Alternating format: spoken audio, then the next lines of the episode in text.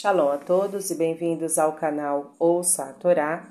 Vamos para a sexta aliada para Chá Tro, que está no livro Shemot, Êxodo, no capítulo 19, versículo 20, e nós vamos ler até o versículo 14 do capítulo 20.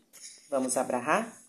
Baruch atah Adonai Eloheinu melech haolam Asher barabanu mikol ramin Venatan lanu et Baruch atah Adonai Noten hatorá. Amém. Bendito sejas tu, eterno nosso Deus, Rei do Universo, que nos escolheste dentre todos os povos e nos deste a tua Torá. Bendito sejas tu, eterno, que outorgas a Torá. Amém. E desceu Moisés, e desceu o Eterno sobre o monte Sinai, no cume do monte, e clamou o Eterno a Moisés, ao cume do monte, e subiu Moisés. E disse o Eterno a Moisés: Desce, adverte o povo, para que não ultrapasse a sua posição no termo para ver ao Eterno, porque muitos deles cairão. E também os sacerdotes que se aproximam do Eterno, que se santifiquem, para que não os atinja o Eterno. E disse Moisés ao Eterno: Não poderá o povo subir ao monte Sinai, porque tu nos advertiste, dizendo: Assinala limites ao monte e santifica-o. E disse-lhe o Eterno: Anda, desce, e subirás tu e Arão contigo, e os sacerdotes e o povo que não, que não transpassem o termo para subir ao Eterno, para que não os atinja. E desceu Moisés ao povo e disse-lhes: E falou Deus todas estas palavras, dizendo: Eu sou o eterno teu Deus, que te tirei da terra do Egito, da casa dos escravos. Não terás outros deuses diante de mim.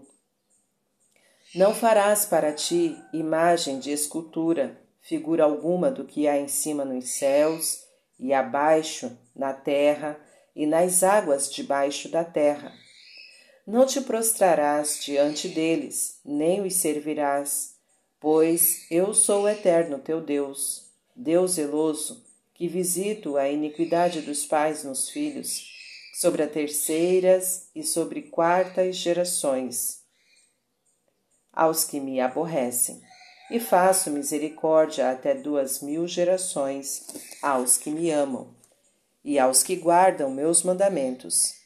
Não jurarás em nome do Eterno teu Deus em vão, porque não livrará o Eterno ao que jurar seu nome em vão. Estejas lembrado do dia de sábado, Shabat, para santificá-lo.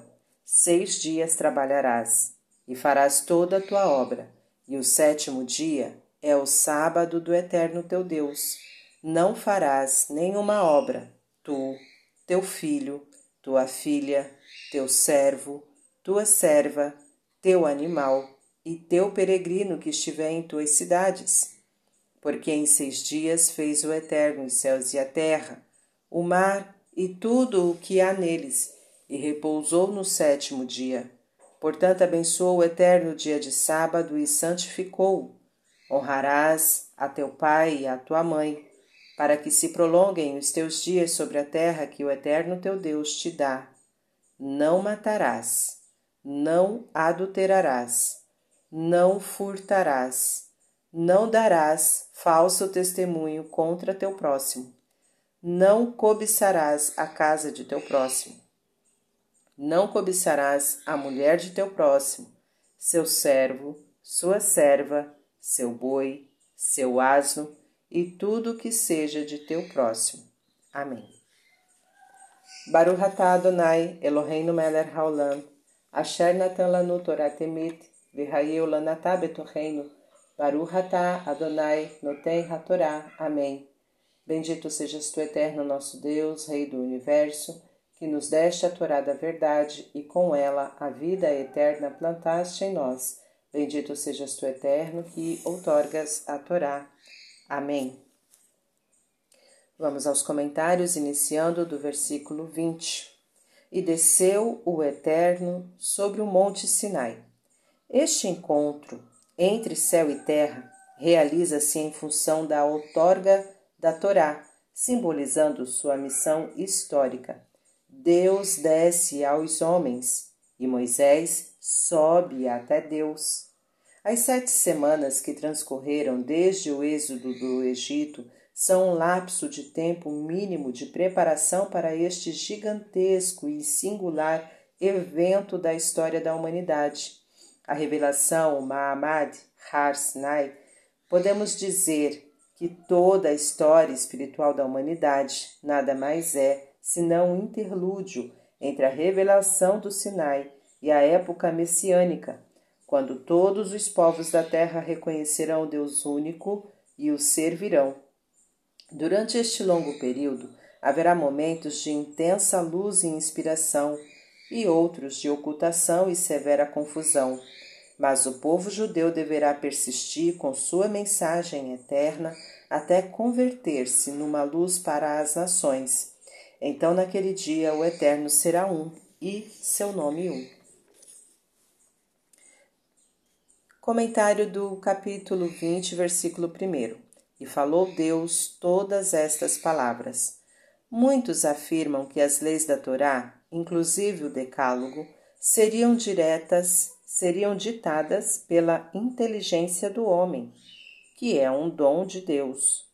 Mesmo se não tivessem sido ordenadas especificamente, aqui apresenta-se um aspecto único da Torá em relação aos códigos de leis de todos os tempos Reis e governantes condicionavam essas leis à responsabilidade da sociedade, à obediência do Estado, à censura e à própria consciência humana, ou, para usar uma expressão de Kant, ao imperativo categórico.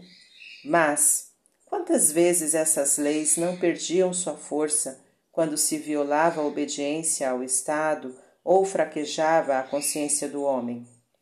atribuindo o fundamento destas leis à responsabilidade do homem diante de Deus, não tão somente e não tão somente diante da sua consciência.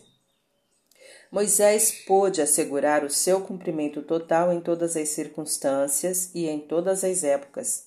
A transgressão de um mandamento da Torá não é apenas um crime contra a consciência ou Estado, mas também um pecado religioso contra Deus. E se uma pessoa cumpre realmente os cinco primeiros mandamentos, dificilmente poderá transgredir os cinco últimos.